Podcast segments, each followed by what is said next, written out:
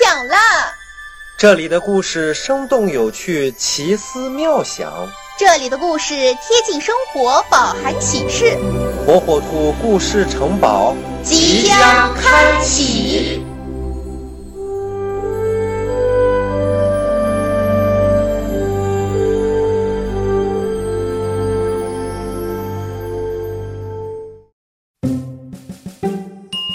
小朋友们，大家好，我是火火兔。今天啊，我要给大家讲一个火火兔长大了的故事。一天，爸爸在森林里找食物，在一棵高大的杨槐树上发现了一个巨大的蜂巢。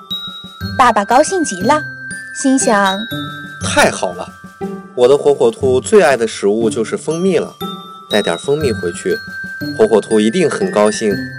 可是。蜂蜜哪有那么好采呀？爸爸被蜜蜂蛰了很多包包，才采到一小罐蜂蜜。天快黑了，火火兔在外面玩累了，回到家看到桌子上有一罐香甜可口的蜂蜜，口水都流出来了。他伸出一个手指头，沾了一点点儿，放在嘴巴里，哇，真好吃呀！火火兔眯着眼睛，细细地品味着蜂蜜，陶醉极了。又沾了一下，太美味啦！就这样，火火兔一口一口的，不知不觉中将罐子里的蜂蜜吃了个底朝天。爸爸从外面回来了，火火兔看见爸爸的脸肿了起来，关心地问。脸怎么了？嗨，没事儿。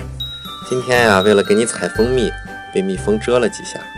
火火兔心疼地看着爸爸，又回头看看被自己吃空的罐子，心里很难受，心想：嗯，我我怎么就没有留一点给爸爸吃呢？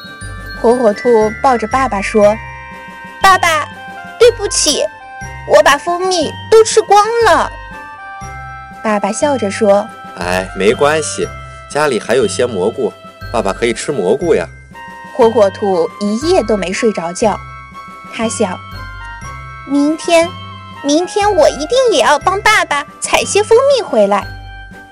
第二天早上，天刚蒙蒙亮，爸爸还没起床，火火兔就出门了。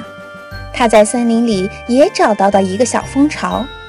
火火兔学着爸爸的样子，将蜂巢迅速摘下来，放在了布袋里，带回家给爸爸做早饭。